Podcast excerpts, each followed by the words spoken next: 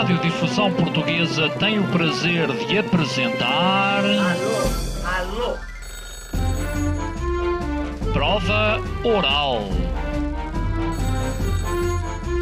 Uma rubrica de Fernando Alvim. Alô, alô. Todas as tardes aqui na sua Antena 3. Um programa bem divertido para toda a família. Basta telefonar e conversar. Ah, é da Praça da Figueira? E? do Jardim do Lógico? Prova Oral. Um programa para gente nova. A vossa atenção, portanto, para o programa Prova Oral. 12. E se fôssemos astronautas por um dia? A curiosidade, e eu acho que a determinada altura todos nós dizemos eh, que queremos ser eh, um astronauta ou uma astronauta, não é? Como será voar em gravidade zero? Voos parabólicos, onde tenho a oportunidade de sentir a gravidade muito perto de zero. Atenção, a Agência Especial Portuguesa quer recrutar-nos. Vai ter missões para o espaço e depois há os astronautas de reserva. Esta sexta-feira, um programa muito espacial. Às 19 horas, na Antena 3. 0. All engine running. Liftoff. We have a liftoff.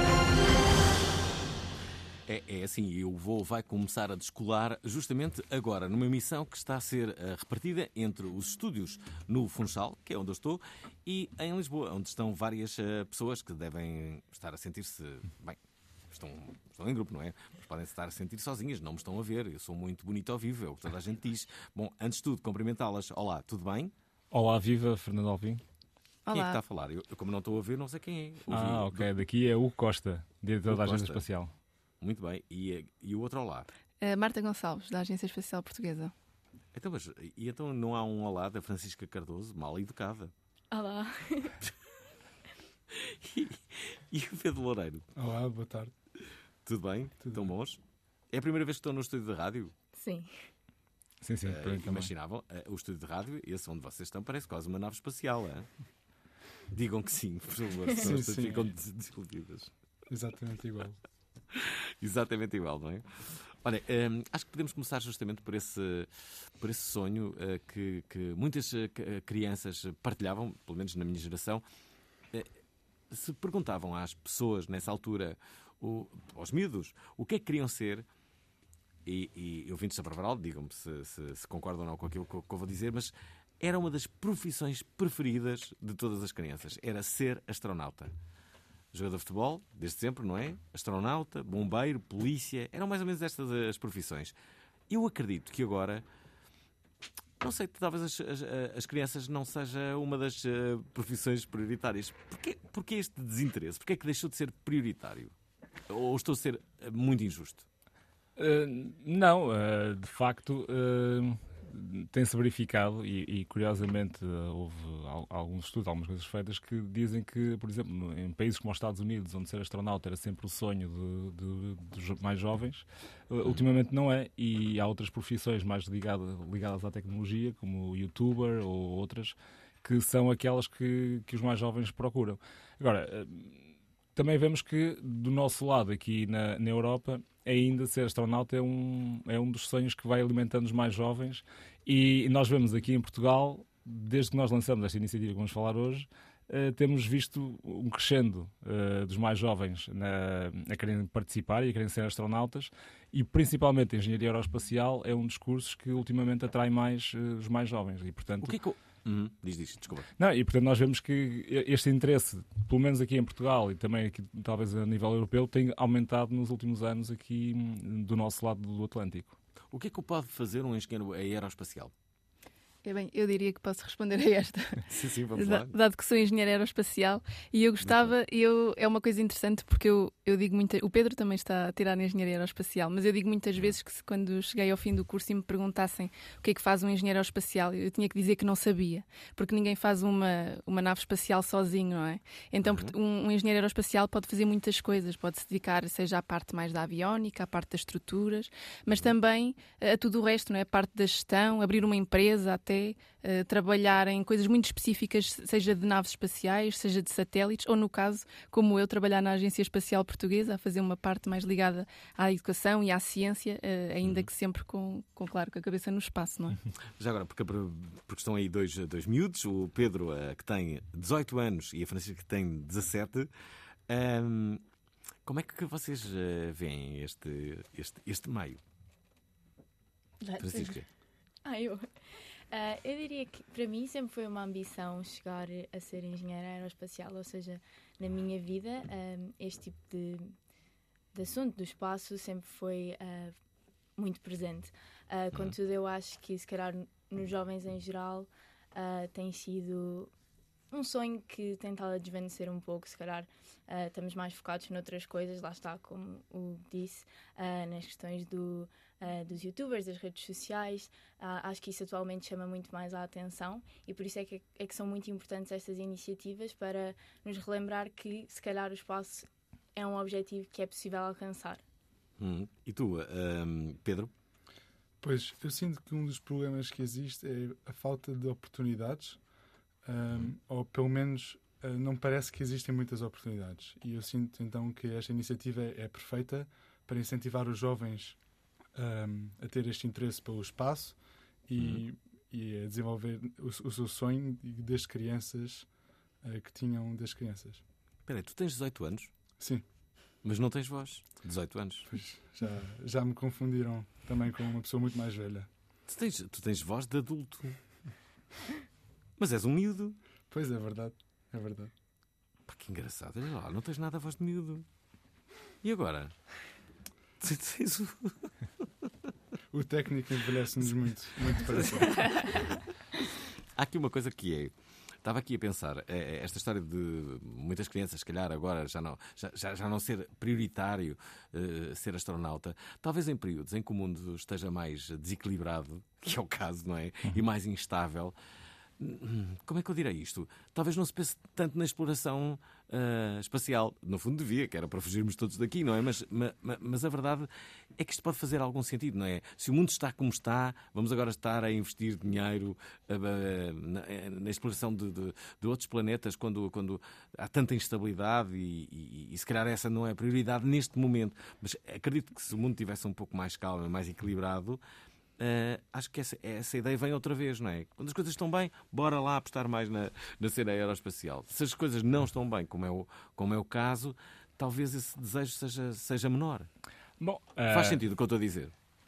Pode, pode ser um- um- uma linha de, de raciocínio, pode ser uma Uhum. visão, ah, mas de facto, nós aquilo que também vemos é que ah, com o mundo, com as dificuldades que existem no mundo ho- hoje em dia, Ah, existe muita tecnologia es- espacial que está por trás que de alguma forma permite eh, que essa dificuldade ou, ou forma convulsa como estamos a ver o mundo hum, na realidade não seja tão convulsa, ou seja, ou, ou esta eh, grande dificuldade utiliza, no fundo, tecnologia espacial.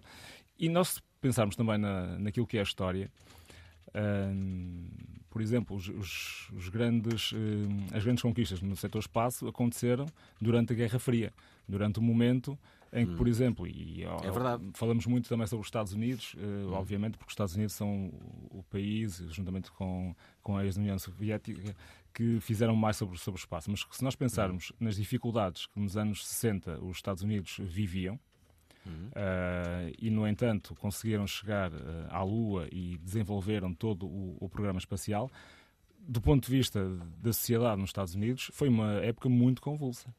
Eh, Mas aí, aí na Guerra Fria, eh, eh, a ideia que, pelo menos, tra, tra, transparecia para o exterior era que quem ganhasse essa luta pelo, pelo, pelo espaço eh, ficaria a ser quase o dono do mundo, não é?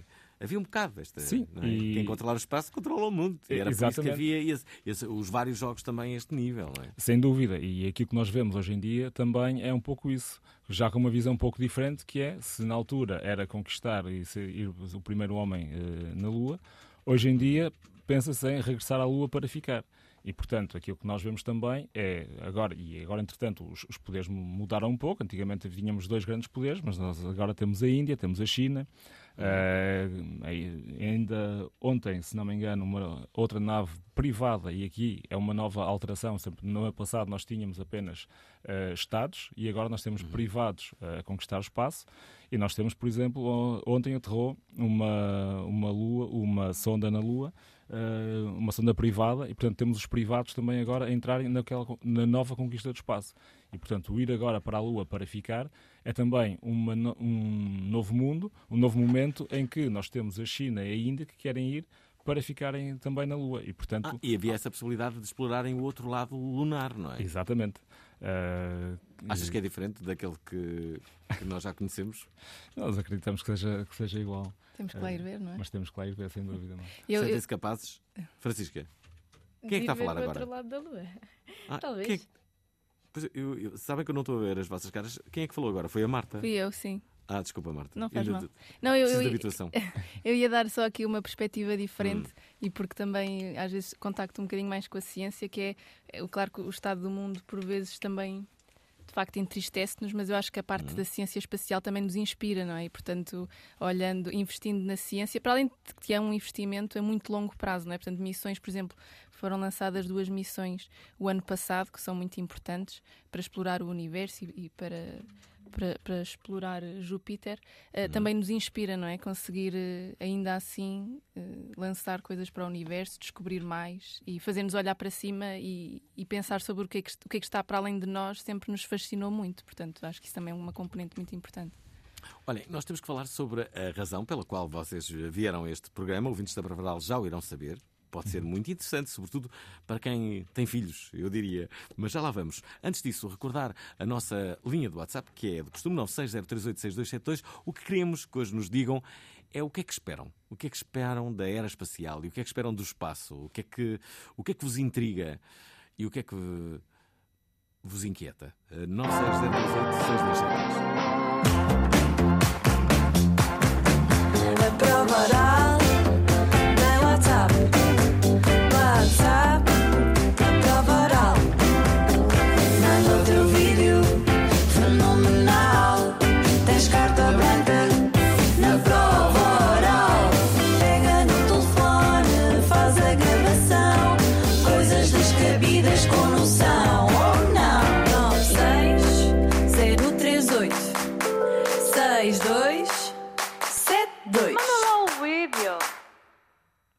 Mandem vídeos ou áudios 960386272. Já agora, deixem-me dizer, antes de continuarmos a conversa, que na próxima segunda-feira vamos estar outra vez divididos. Ah, o nosso convidado é, é muito especial. Para muitos é o Dr. Love. Não gosto de perguntas de guerrinha dos sexos porque os anos 80 já acabaram. Para outros é o Dr. Love. Eu sempre amei muito mais duas pessoas ao mesmo tempo. O Doutor Amor tem um consultório amoroso. Não sei quem diz esta frase, mas o verdadeiro amor é o não correspondido. Esta segunda-feira, o atendimento é das 19 às 20. Inscrevam-se e preparem-se para o consultório do Dr. Love na Prova Oral. Não sei se têm alguma questão para o Doutor Amor, que vai estar segunda-feira. Se tiverem ouvintes e convidados de hoje, ah, pois estejam à vontade. Tem? Tem alguma coisa? Assim de repente, do meu lado não, mas. Muito bem. Vamos, vamos agora revelar basicamente a razão principal pela qual vocês ah, estão aqui. Querem, querem. Quem é que fala? Posso começar eu, posso começar Hum. Hugo. Ehm, bom, nós hoje estamos cá para apresentar eh, a terceira iniciativa, a terceira edição do Astronauta por um Dia. Uhum. Eh, esta é uma iniciativa que começou na Agência Espacial Portuguesa há, há dois anos, começamos em 2022 na primeira edição. Foi a primeira vez que um- algo semelhante foi realizado em todo o planeta. Eh, fomos nós que pensamos e idealizamos este, este concurso. Ehm, Muito bem. Muito obrigado. E aquilo que nós uh, quisemos fazer, só an antes de explicar mais um bocadinho, nós na Agência Espacial, que nós somos jovens, temos, vamos fazer 5 anos agora em, em março, uhum. uh, temos uma das missões que é levar o espaço a todos e levar o espaço aos mais jovens. Já tínhamos alguns programas para, para as universidades, faltava um programa para o ensino secundário. E então, em 2022, uh, eh, tivemos a ideia de lançar um concurso de astronautas, onde nós eh, recrutamos 30 jovens portugueses entre os, eh, entre os 14 e os 18 anos, que estejam a estudar no, entre o 9 e o 11 ano, para se candidatarem a flutuarem num avião que realiza voos parabólicos, o mesmo avião onde treinam os astronautas e onde são feitas as experiências antes de irem para o espaço, uhum. um, e, e, portanto, e que eles tivessem esta oportunidade de serem astronautas por um dia e também, ao mesmo tempo, uma vez terminando esta serem astronautas, serem embaixadores, e que nós temos aqui hoje dois embaixadores, o Pedro e a Francisca. Que foram é, finalistas, não é? Exatamente. Da edição de 2023 e na edição de 2022. Correto. E, okay, okay. e que voaram em é gravidade é, zero. É isso mesmo que eu lhes quero perguntar. Antes mesmo de. Bem, as pessoas que estão a ouvir esta emissão já perceberam. Se andarem entre o nono e o décimo segundo ano, podem inscrever-se. Onde? Em que plataforma? No astronautaporumdia.pt astronauta-por-um-dia.pt uh, eh, um, e mais coisas, espera aí, o que, é que, o, que é que tem, o, o, que é que tem que fazer no ato da inscrição? Portanto, o, eh, é muito fácil, tem primeiro preencher apenas um formulário e criarem um vídeo de 45 segundos, até 45 segundos, explicando porque é que querem ser astronautas por um dia e o que é que fariam como embaixadores da Agência Espacial Portuguesa. Hum. O importante é que tem de ser no máximo 45 segundos. Se tiver 46, estão iluminados mas se tiver menos de 45, nós obviamente vamos, vamos ver e vamos avaliar. Portanto, explicando o que, é, o que é que têm, porque é que querem ser astronautas por um dia e o que é que fariam enquanto embaixadores, não é? Exatamente. Ok, parece-me justo. Uh, ouvintes da Prova Oral, queremos uh, participações, uh, também podem contar, pelo menos a operação de charme, não é? inscrevam já os vossos vídeos. Exatamente. Possivelmente é o que vai acontecer. Ou alguns vídeos que nos estão a ouvir isto, gostava de ter alguém que andasse entre o nono e o décimo segundo ano a explicar-nos o que é que sabe do, do espaço e o que é que espera dele. Há muitas pessoas que não esperam rigorosamente nada, mas há quem, há quem espera muito do, do espaço. No vosso caso, o que, é que, o que é que esperam que o espaço vos dê nos próximos anos? Um, eu sinto que nos próximos anos um, esta indústria espacial vai, vai ser muito interessante porque com as empresas privadas a explorar o espaço vai haver uma espécie de nova corrida espacial. Hum. Então vai aumentar eh, muito o interesse e a procura de trabalho também um, e também desenvolvimento de satélites, de uma estação uh, permanente na Lua para depois explorar Marte e outros, outras outros planetas e uhum. satélites e por isso sinto que vai crescer muito. Espera, o que, é que, o que é que pode acontecer para além de descobrirmos novos planetas? Que outras vantagens tem a exploração espacial? É uma forma de conhecer melhor o universo onde nós estamos e um, conhecer, um, basicamente, estudar uh, o universo. E, e, percebendo melhor como ele funciona, podemos aplicar uh, esses conhecimentos em soluções também na, no planeta Terra. Hum. Tu que estudas a fundo uh, esta, esta temática, o que é que descobriste nos últimos tempos que mais te impressionou? Um, é, é a forma de. Ultimamente, um, o que me impressionou foi a forma de reutilizar um, propulsores e, e foguetões que vão para o espaço uh, e fazê-los aterrar e depois reutilizá-los novamente. Mas eu sinto que é este crescimento e estas novas tecnologias que estão a surgir um, a cada momento e podem revolucionar esta área um, e pode, tudo pode acontecer a qualquer momento e é isso que me fascina. Uhum. Uh, achas que hum, a inteligência artificial pode entrar na jogada? Sim, um, claro. Havia, eh, eu li num livro uma vez que uma das ideias era criar uma, uma nave com vários nanorobôs, ou seja, uhum. inteligência uh, artificial um, no tamanho de um nanómetro, uhum. um, e depois enviar essa inteligência artificial para todos os cantos do universo, explorando assim uh, um, e mapeando assim o universo e explorando diversas áreas. Uh, e assim aumentando a probabilidade de encontrarmos algo importante e novo. Uh, Deixem-me só dizer que eu sou bastante entusiasta dessa, dessa ideia de, de, de, da exploração do, do, uh, do, espaço, mas com, com ética, há que dizê-lo. Bom, vamos ouvir dois ouvintes que, entretanto, uh, nos enviaram duas mensagens, mulheres deste programa. queremos que saiam de Marte e que venham aqui também dar a vossa opinião e dizer o que pensam. Ora, os primeiros são do, do género masculino. O João é o primeiro a vir do espaço deixar esta mensagem. Olá a todos. A minha pergunta é muito simples. O que é que acham que a inteligência artificial vai mudar na exploração espacial? Obrigado. Acabadinhos de falar nisso, mas a outra, a outra intervenção vai mais longe e faz esta pergunta. É do Rui Matos. Olá, Alvin. Vou conduzir, portanto, o vídeo é mais difícil. Bem, gostava de perguntar aí à malta, enquanto malta da, da, da ciência espacial, se claramente acreditam em OVNIs e aliens. E nessa malta toda que está para nos visitar ou já nos visitou. Um abraço.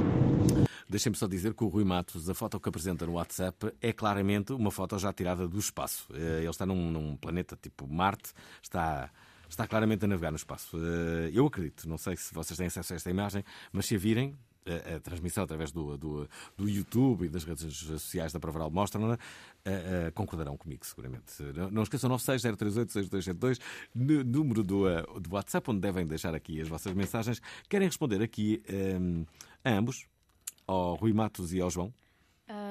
respondendo ao João, eu pessoalmente acredito que sim, que o universo é grande demais para nós estarmos aqui sozinhos. Portanto, hum. eu acho que a probabilidade de existirem outras civilizações para além da nossa, talvez até mais evoluídas que a nossa, uh, é bastante elevada. Uh, e pronto, é essa a minha opinião em relação ao assunto. Eu sonho com um dia em que todos vamos acordar com, com uma mensagem no WhatsApp dizer: Olha, liga a televisão, não vais acreditar nisto. E, e pronto, há uma grande descoberta. Há... Eu adorava que isso acontecesse, adorava. Agora, não sei se, se algum dia uh, isso, isso vai acontecer. Vocês também têm esta o que, é que, o, que é que pensam, Pedro? O que é que tu pensas, uh, Marta e Hugo? Um, eu sinto que eu também acredito profundamente que existem outras civilizações e outra hum. vida no universo, mas acho que é muito improvável, mesmo assim, nós uh, alguma vez encontrarmos essas civilizações e até termos indícios de que elas existam, porque o universo é mesmo muito grande e, e por isso a informação que demora uh, a chegar até nós tem de um, ultrapassar milhões e milhões e milhões de quilómetros, o que demora milhares e milhares e até milhões de anos. E por isso. Sabes, hum, diz isso. Uh, pronto, e por isso a probabilidade de nós nos encontrarmos no espaço e no tempo é, é muito pequena. Sabem qual é a minha grande preocupação? A minha preocupação é existirem extraterrestres, não é? Uh, eles terem acesso às imagens do, uh, do nosso planeta. Se eles tiverem acesso às imagens, eles nunca vão querer vir cá. Olham para nós e dizem, eles estão-se a destruir uns aos outros. Tipo, isto, isto é, o planeta Terra transformou-se num bairro de má fama. Ninguém quer ir viver para um bairro de má fama. Vocês querem ir ver para, uma coisa dessas. É essa a percepção que os extraterrestres, se tiverem acesso às imagens do planeta, uh, que vão ter. Tipo, não vamos lá, aquilo é. Isto é um planeta de doidos, não é? Se formos lá, vão-nos matar, uma coisa assim, vão, vão transformar a nossa vida tão boa até agora num inferno. Portanto, qual é a solução do, do, do planeta para os, os, eh, os extraterrestres nos visitarem ou terem algum interesse? É termos sorte e eles não terem acesso às nossas imagens. É o que eu vos digo. Eh, é, pode ser a nossa sorte, mas eles possivelmente vão ser bastante sofisticados e claramente que vão ter acesso. Portanto, eles não nos visitam apenas e só porque nos conhecem. Esta é a minha tese. Bom, também podemos dizer que se eles têm acesso às imagens e, portanto, se eles apanharem os nossos sinais de, de rádio e de, de, televisão, podem ver os uhum. programas uh, da, vida, da vida selvagem. Depois só veem reality da... shows e dizem: Olha, só reality shows, olha, a mim não me apanham, dizem os, os extraterrestres. Também podem ver esse, também podem ver esse, mas também podem ver os outros onde aprendem como é que, como, como é que se vive aqui na Terra e como é que nós somos eh, mesmo por dentro. E, portanto, nem sequer precisam de vir cá uh, contactar Sim. connosco uh, basta apanhar os sinais de rádio que já ficam a, a perceber. Tem é que também que descodificar. É. Olha, atenção, vamos ter aqui uma participação entre pai e filho. É a Clarinha e o Luís Leal. Olá, eu sou Olá. a Clarinha, tenho 8 anos de idade, vivo no Porto e queria saber o que é que há em Vênus, no espaço. Olá, prova oral. Luís Leal do Porto, costumo participar. Um abraço, um abraço aí a, a todos os participantes que estão na mesa e um abraço também a ti, Alvin. Fiquem bem. hein? Obrigado, Luís, e um beijinho para a Clarinha. Ora, cá está, agora temos que perceber quem é que responde à Clarinha. Hum? Bem, eu posso responder à Clarinha, embora eu não tenha muitas respostas, não é? Nós não conhecemos Vênus assim tão bem, mas posso dizer que estamos a tentar. A, a Agência Espacial Europeia acabou de adotar uma missão para ser lançada nos próximos anos para ir explorar Vênus e, portanto, espero que quando a Clarinha possa ter idade, quem sabe, para vir ser astrónomo ou trabalhar no espaço, já possa, já possa explorar os dados desta missão, que é chamada Envision, e a, Clarinha, a própria Clarinha pode dizer-nos o que, é que, o que é que haverá em Vênus. Espera aí, o que é que se sabe de Marte e o que é que se sabe de Vênus? Nós sabemos muito mais sobre Marte do que sobre Do Vênus. Eh, Marte já foi explorado não só por, eh, por, eh, por satélites, mas também por rovers. Eh, e, portanto, sabemos muito acerca da sua composição do Sol, sabemos também acerca da sua composição da, da pouca atmosfera que tem. Eh, e É frio, não é? Marte é um Ba- sim, frio. eh, tem oscilações de temperatura bastante grandes, Uhum. eh, o que torna eh, difícil viver lá. Menos 45, não é? Pode Eh, atingir. a- sim, temperaturas negativas e temperaturas depois também muito altas. Uhum. e, e é o planeta que nós mais conhecemos, porque também é aquele que é mais parecido também com o nosso, com o nosso planeta Terra. Uhum. Marte E- até agora. Exatamente, e Uhum. aquele onde se pretende que, que nós um dia, que a humanidade chegue. chegue. Eh, saltando indo até à Lua, utilizando a Lua como um- uma plataforma para, para nos lançar até Marte. Uhum. E, e Marte poderá ser a próxima, é isso que o Elon Musk eh, pretende, eh, chega- colocar lá eh, os seres humanos em Marte. Uhum. E, e, eventualmente pode ser bastante interessante um- planeta para, para visitar. Nós... Então, Vênus, desculpa, Sim, Vênus, sim. não sabemos absolutamente nada de Vênus. Por exemplo, nós sabemos que para chegar a Marte Hum. demoramos em média nove meses, não é? Sim. Ah, então, e, e a Vênus? Quanto tempo é que demoramos? Hum, eu não- agora não sei, Não- não, não sabes bem. certo. O Marte tempo. estará mais próximo da Terra, mas eu não sei por acaso quanto tempo exatamente Não. demoraríamos a chegar a Vênus. Também não, mas Vênus é um, é um planeta hum, que tem uma, uma atmosfera muito, muito densa e, portanto, não, não, não conseguimos perceber o que é que está para além dessa atmosfera. Obviamente, conseguimos perceber o que é que está na atmosfera, fazer- fazendo. hum, Já foram lançadas sondas e, portanto, com- com- sabemos o que é que está à volta da atmosfera de, de Vênus, mas hum, não, sabemos, não se conhece muito mais. Até também a sua densidade é tão grande que não permite depois hum, às próprias sondas, quando são enviadas para Vênus, eh, extrair lá muita informação. Deixa-me só dizer, antes mesmo de ouvirmos a próxima ouvinte, que é justamente a Sílvia Cassiano, ah, dizer que a emissão de terça-feira vai dar um exclusivo aos ouvintes da Prova Oral. Senhoras e senhoras, Os monstros do ano escutaram de novo São Jorge. Boa tarde. Morreram todos. Todos. Todos. Todos. Mas os ouvintes da Prova Oral merecem saber o que aconteceu ali. Ai, que horror, que horror. Numa emissão exclusiva e interdita a outros ouvintes de outras estações. Bruno de Carvalho no beat. Brincadeira tem hora limite. Br- Br- Bruno de Carvalho no beat. O melhor dos monstros do ano. Esta terça-feira, Vou pronunciar o nome do monstro do ano. Exclusivo. Prova Oral. Ouvintes da RFM, Renascença Comercial, estão proibidos, eh, eh, estão proibidos de ouvir esta emissão só para os ouvintes da Prova Oral e, obviamente, eh, da Antena 3. São sons exclusivos. Porquê é que será que isso está a acontecer? Não percam, é terça-feira a partir das 19. Um best-of do que aconteceu no passado fim de semana num São Jorge completamente esgotado. Ah, e que as pessoas que estiveram lá também não podem falar, como é óbvio, não é? Tudo que acontece nos monstros fica nos monstros, exceto nesta emissão eh, em que vamos dar um best-of. Ora, eh, Silvia Cassiano quer, quer, quer possivelmente ir para o espaço, de certeza absoluta. Olá, Prova Oral, olá, Alvin, olá aos convidados. Primeiro uma curiosidade, Alvin, tu não vês a cara dos convidados que estás numa gruta no Funchal, não é? Ah, pronto, dito isto, ah, é um tema que eu ah, adoro, sou fascinada, mas jamais ponho o rabo num foguetão. Pronto, ideologias pessoais. Agora, Uh, em relação à inteligência artificial que eu ando, ultimamente, nestes últimos dias, precisamente, ando completamente fascinada com isso, até porque tive naquela coisa que houve ali no Convento do Beato, Building the Future. Queria perguntar uh, aqui, colocar aqui uma questão aos convidados que é, um, a inteligência artificial, uh, caso vocês a usem para irem até lá acima, não é? Ver as estrelas, vocês confiariam na inteligência artificial, ou seja, nós estamos preparados, e agora eu vou imitar o, o professor Durão Barroso, nós estamos preparados para lidar com uma inteligência que possivelmente vai ser superior à nossa? Beijinhos! Uh, querem responder? Bom, é uma pergunta interessante, mas leva-nos aqui rapidamente para, para, o campo da ética da, da, arte, da inteligência artificial. Hum.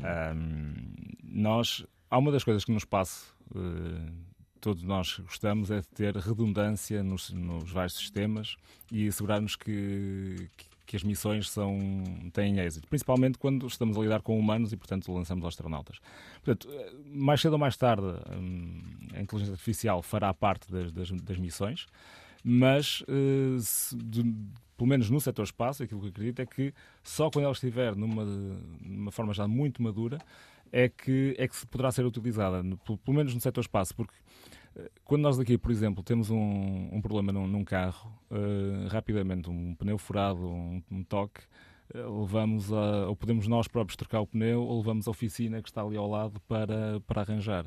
Ora, quando nós estamos no espaço, isso não é possível. Se nós estivermos a viver na Estação Espacial Internacional, uh, não podemos, de repente, ter, ter, ali ao lado uma oficina para nos repararmos a, a nave, não é? Uhum. E, portanto, todos os sistemas que funcionam no, no, espaço são sistemas já extremamente estudados, verificados que, que, se, que estão válidos e, portanto, só uh, quando, digamos, as tecnologias estão maduras é que elas vão, vão para o espaço e são usadas no espaço. Portanto, aqui a inteligência artificial será algo, algo parecido. Mas eu, também, mas eu também diria, esta questão da, da inteligência artificial no espaço, no ambiente espacial, é, é, exatamente isto que o Hugo disse, mas aqui na Terra, para tratar dados também que vêm do espaço, e isso é, é utilizar a inteligência artificial no setor espacial, já é muito comum. A quantidade de dados que vêm dos satélites é uma coisa absolutamente inimaginável, que seria impossível tratar uh, humanamente, digamos assim, e portanto a inteligência artificial aqui também é muito importante. Temos até uh, empresas que já fazem, por exemplo, nós temos, é verdade que nós exploramos o espaço, mas depois temos, leva-nos aqui à questão do lixo espacial também. Nós uhum. temos uma estação espacial internacional a orbitar a Terra e muitos outros satélites funcionais, e a questão do lixo espacial torna-se eh, perigosa até para estes satélites funcionais e mesmo para os astronautas da, da ISS. E portanto, uh, ter se calhar uma empresa ou um software que use inteligência artificial para perceber se há algum risco ou não, se é preciso alguma manobra ou não uh, para manter todos estes sistemas funcionais, isso já é viável e já, e já funciona. E o tratamento dos dados também que vêm dos satélites, como eu referi. Ouçam, temos aqui uma participação especial. Duas uh, ouvintes da Provaral, que têm as duas, acho que são irmãs, e que têm 13 anos e querem fazer uma pergunta. Olá, eu sou a Carolina e tenho 13 anos. Olá, eu sou a Marta e tenho 12 anos. Nós somos as duas de Lisboa e gostávamos de fazer uma pergunta. Se o espaço ficasse com gravidade, o que é que aconteceria ao nosso sistema solar? Beijinhos! Afinal, uma delas tem 11. Então. Bom, uh, eu diria que se nós de repente tivéssemos uh, gravidade aqui próxima uh, no nosso sistema solar, diria que teríamos um buraco negro aqui muito próximo e de repente seríamos sugados por esse buraco negro. Uh, felizmente que não é o caso e, portanto, estaremos uh, seguros. Agora, existem é, formas de criar gravidade no espaço.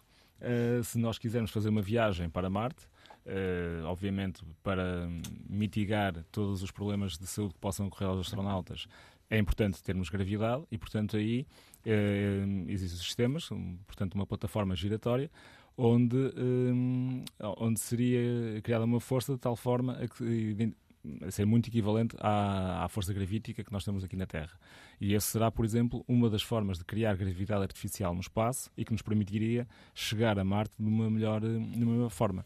Mas isso, eventualmente, estas candidatas que são muito jovens, com, com 11 e com 13 anos, uh, principalmente para a candidata de 13 anos, que está mais próxima dos 14 e que poderá ser uma candidata a astronauta por um dia, uhum. portanto, se elas quiserem, uh, pelo menos saber, porque viver em gravidade já elas conhecem, já elas sabem. Uhum Uh, mas se elas quiserem aprender a viver sem gravidade, elas podem se candidatar ah, ao astronauta por um dia.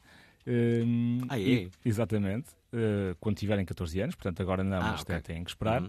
mas poderão candidatar-se e eh, terem a mesma experiência que tiveram aqui o Pedro e a Francisca. Que eu quero saber, que eles ainda não disseram nada. Não, eles ainda não contaram, mas eventualmente eles podem contar como é que é perder eh, de repente a força gravítica e, e ficarem mais leves. Não sei se querem. Como é que é? Não, é agora eh, eh, Pedro e Francisca. Como é que foi a experiência? Essa era a pergunta que eu acho que sempre achei a mais difícil de responder, honestamente, que é explicar a sensação de não ter gravidade. Mas com o tempo a passar, eu tenho refletido mais sobre o assunto. Eu acho que é mesmo uma sensação de, de liberdade. No início, ahm, lá está, eu também já ouvi o testemunho de outros colegas que tiveram comigo. É um pouco desorientador, porque, pronto, é como se perdêssemos um bocado o controle do nosso próprio corpo.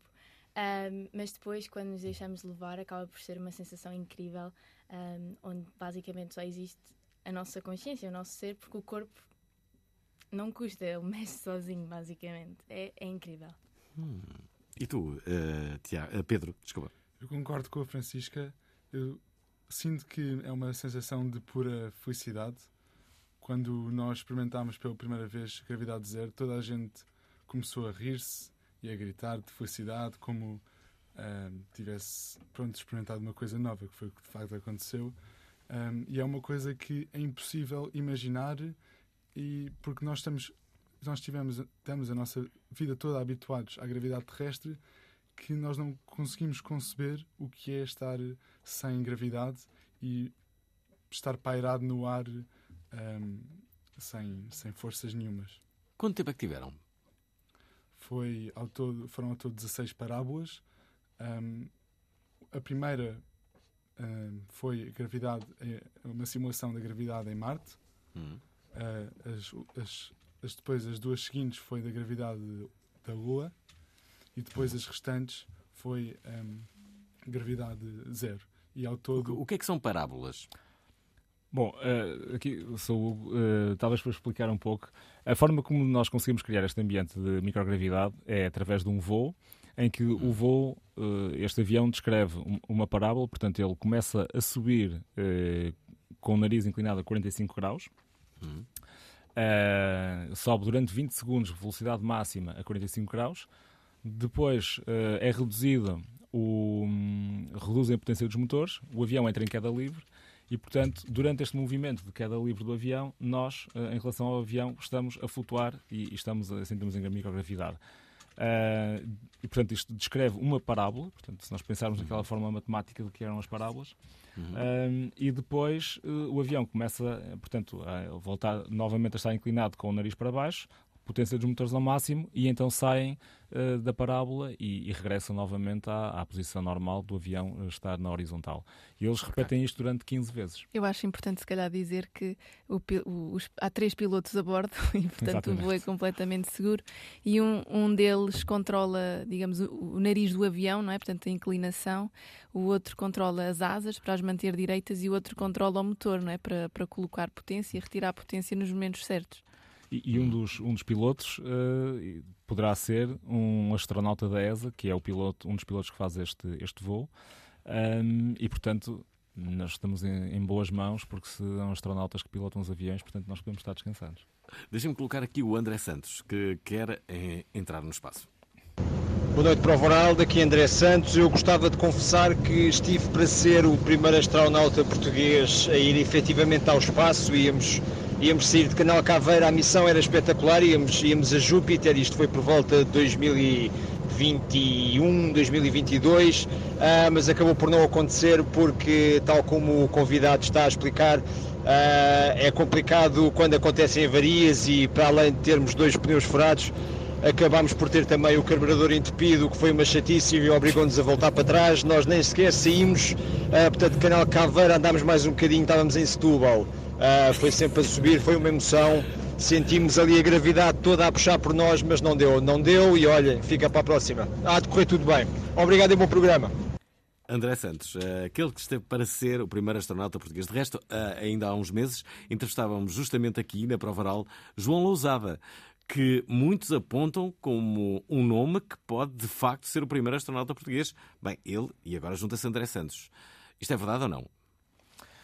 Um, bom, não me refiro ao depoimento de André Santos. Não, não ainda bem que ele não conseguiu, porque senão ia ter um problema, porque quando chegasse a Júpiter e tentasse aterrar a nave ia ser difícil num planeta gasoso, portanto, uh, ainda bem que, que, ficou por cá. Um, bom, nós, a Agência Espacial Europeia fez um concurso de astronautas em 2022, uh, onde se selecionou o, o, novo corpo de astronautas. Desta vez, mais uma vez, não, não houve nenhum português. Um, mas é certo que, que, o João Lousada tem, tem feito um percurso muito interessante no, no setor espacial. Uh, ele é o, o Mission Controller, uh, é o controller da missão da, da ISS, da Estação Espacial Internacional. Um, fez também várias atividades já como astronauta análogo. Um astronauta análogo é aquele que, uh, num ambiente terrestre, uh, trabalha de uma forma simulada como se estivesse num outro planeta. Hum. E, e, ele tem feito um grande trabalho sobre isso. Um, sim, poderia, poderia ser o, o, João Lousada, mas também uh, outros candidatos que, que existem, um, que uh, um dia certamente vamos ter um astronauta português uh, que possa ir ao espaço e trabalhar no espaço, e esse dia está certamente muito mais próximo do que, do que longínquo. Pelo menos já temos 61 astronautas por um dia, 61 jovens que já voaram em gravidade Tiveram zero. de passar todas as fases do processo de seleção de, do astronauta por um dia, não é? Que são, na verdade, este processo de seleção é um reflexo daquele que é o verdadeiro, processo, o verdadeiro processo de seleção de, de, dos astronautas das agências espaciais internacionais. E que, e, e que basicamente consiste em enviar um vídeo, até 45 segundos, explicando primeiro porque é que querem ser astronautas por um dia e o que é que fariam enquanto embaixadores aeroespaciais? Hum? E mais? Sim, e, portanto, nós, eh, se, tiveres entre, se tiverem entre 14 e 18 anos eh, inscritos hum. desde o 8 até o 11 ano, podem concorrer e depois têm que passar mais três fases. Eu, se calhar, convido aqui a Francisca hum. ou o Pedro a falarem disso, que eles próprios Quais passaram. Quais são as fases? A adolescência, uh... não é? Puberdade. Essas também. Então, a primeira fase a seguir ao vídeo tem, é uma fase de raciocínio espacial, que tem um pouco a ver com memória, análise de sequências e tudo mais. Um, depois, a fase a seguir são os testes físicos, que eu pessoalmente foi a fase que gostei mais, porque foi a primeira fase em que pudemos conhecer alguns dos possíveis uh, finalistas. Uhum. Uh, onde fazemos vários testes, alguns dos que já fazemos na escola, em educação física. Uh, por outros, exemplo?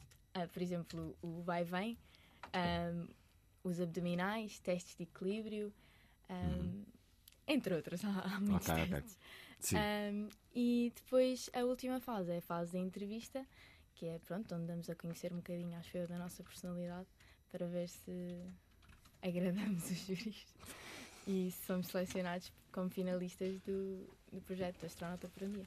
Espera lá, o ano passado quantas inscrições é que, é que receberam? O, o ano, passado e há dois anos? Sim, eh, em 2022, na primeira edição, tivemos cerca de 500 candidaturas e o ano passado tivemos cerca de 600 candidaturas. Este ano sabemos que vamos bem lançados, mas ainda não fecharam as candidaturas, portanto ainda não hum. temos o número certo. Muito bem, dizem entretanto que os microfones de Pedro Loureiro e Francisca Cardoso estão uh, muito baixos. Queremos que, por favor, os aumentem para, para ouvirmos bem, cada um deles.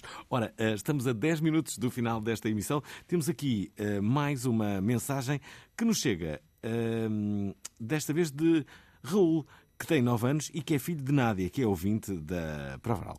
E que diz isto? Oh, olá, eu sou o Raul e tenho, e tenho 9 anos. Hum. Queria saber se sabem o que é que está depois da nossa galáxia. A minha teoria é que tem outra galáxia. Uh, e, e, queria saber se tinha mesmo. Já provará. Não, oh. provará. É, é isso, é isso. Não, não estás na resistência, não. Uh, Deixem-me só dizer ao Raul que não só é verdade que depois desta galáxia há outra galáxia, como depois dessa galáxia, a galáxia depois dessa galáxia, há outra galáxia. E se calhar, se quiseres saber o que é que vem depois dessa galáxia, depois da outra galáxia e ainda da outra galáxia, é justamente isso. Outra galáxia ainda. Talvez não seja assim. Uh, não sei, temos aqui convidados que. Deixa cá ver. Uh, pergunta ao Pedro Loureiro e à Francisca só para ver se os microfones deles já estão a dar melhor. Uh, Pedro e Francisca. É, verdade. há um número infinito de galáxias, então uh, vai-se sempre encontrar mais galáxias depois da nossa e de outra e de outra. Hum. Francisca? Acho que não há muito mais a acrescentar. eh, depois da nossa galáxia, deve haver muitas mais. E Sim. esperemos poder descobrir e estudá-las melhor no futuro para aumentar o nosso conhecimento sobre o espaço. Muito bem. Uh, uh, estamos a 10 minutos do final deste programa. Deixem-me só recordar que na próxima segunda-feira vamos estar de novo repartidos. Desta vez eu estarei em Lisboa, mas o nosso convidado estará no Porto. Ou se calhar ainda estamos os dois no Porto, ainda não sei. Vou, vou, vou, vou decidir. Uh, é, é, porque é um convidado muito especial. É o Doutor Amor. Não, não há Doutor Amor. Alguém me pode dizer me consegue explicar Como é que este programa Ainda está no ar? Pá, eu sei lá. Qual é o segredo? Não há uma receita. Enche chouriço de segunda até sexta. E depois é aquela cena. Dislexia do apresentador. É como o azeite rebelde Chuva dourada que paira no ar. Foi em setembro de 2002 Que é prova oral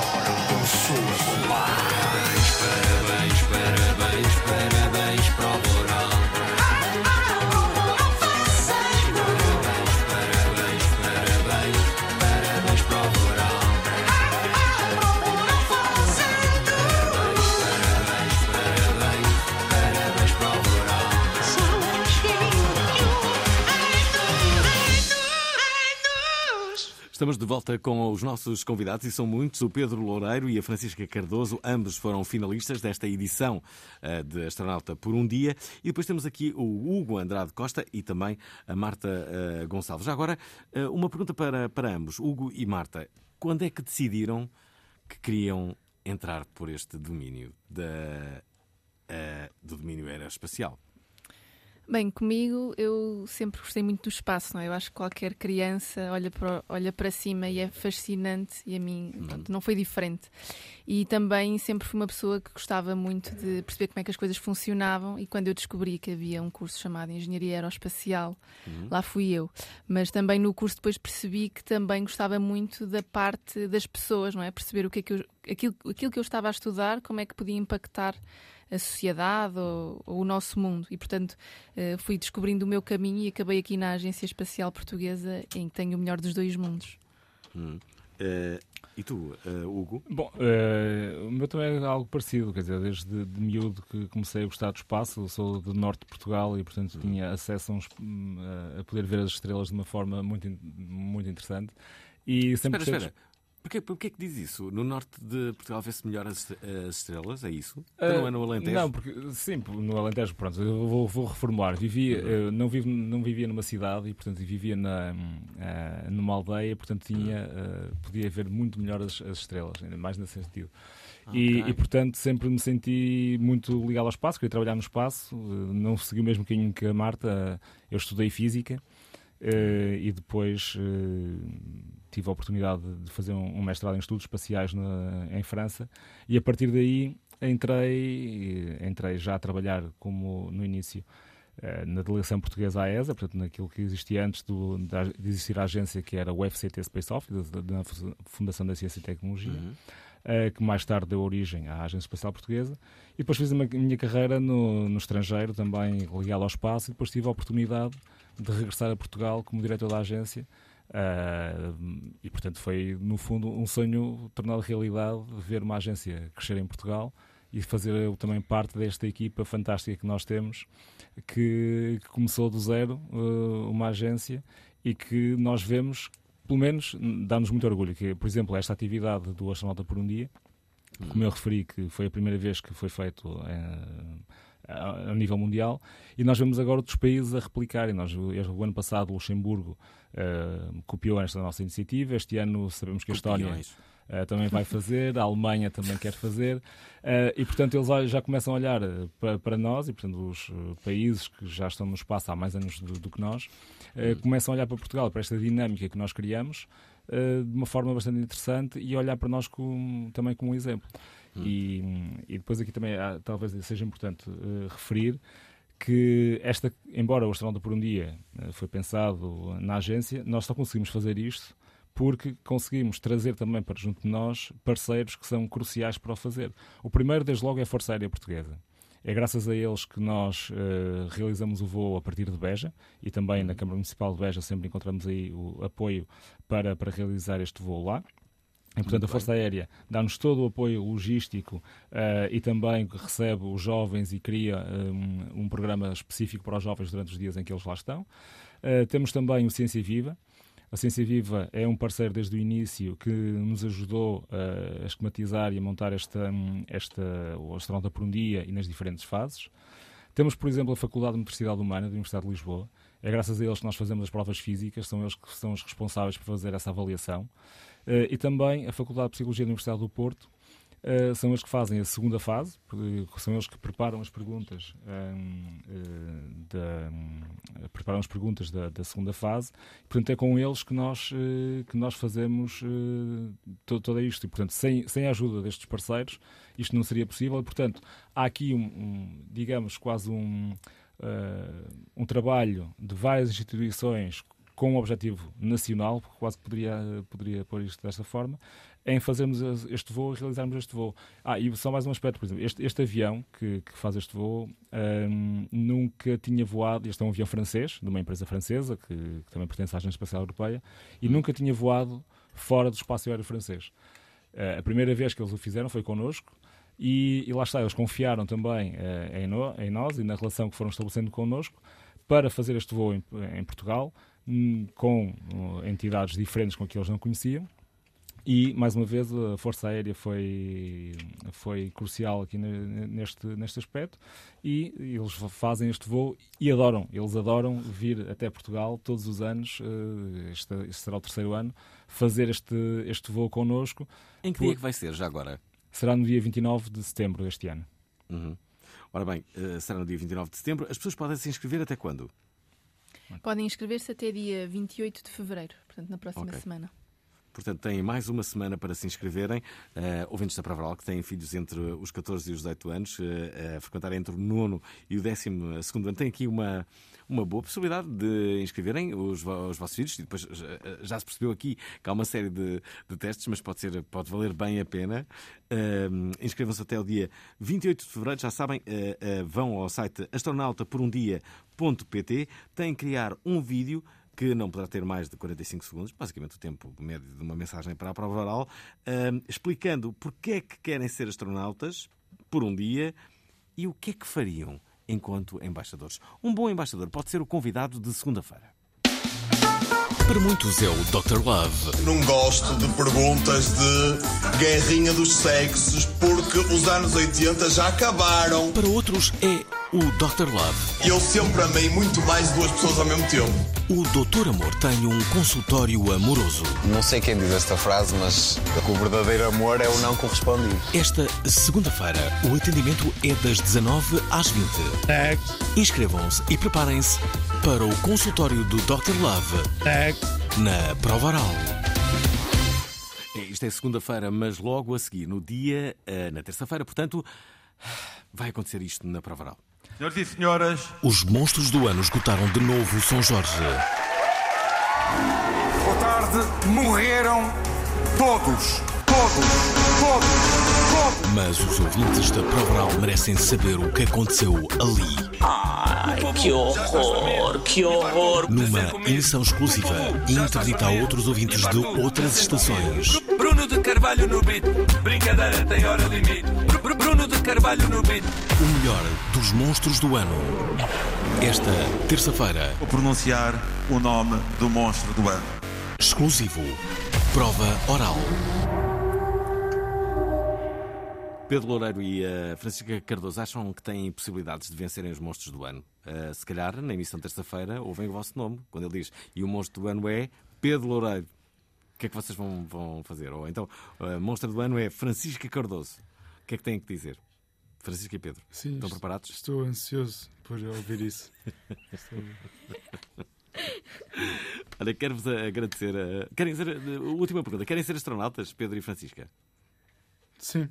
É, é uma das minhas Bem, ambições. Já vi sims muito mais animados do que esse teu, vou-te já dizer. Mas já agora, Fernando, eh, se eu Hum, puder, eh, claro. com base nessa, já ouvi sims com muito mais ambição do que essa, Sim. eh, nós temos um lugar disponível para fazer este voo eh, de, 30, de 15 parábolas e serem astronautas por um dia. Será que o Fernando Alvim quer ser astronauta por um dia e voar Ah, eu Zero? adorava, se me convidarem, eu vou.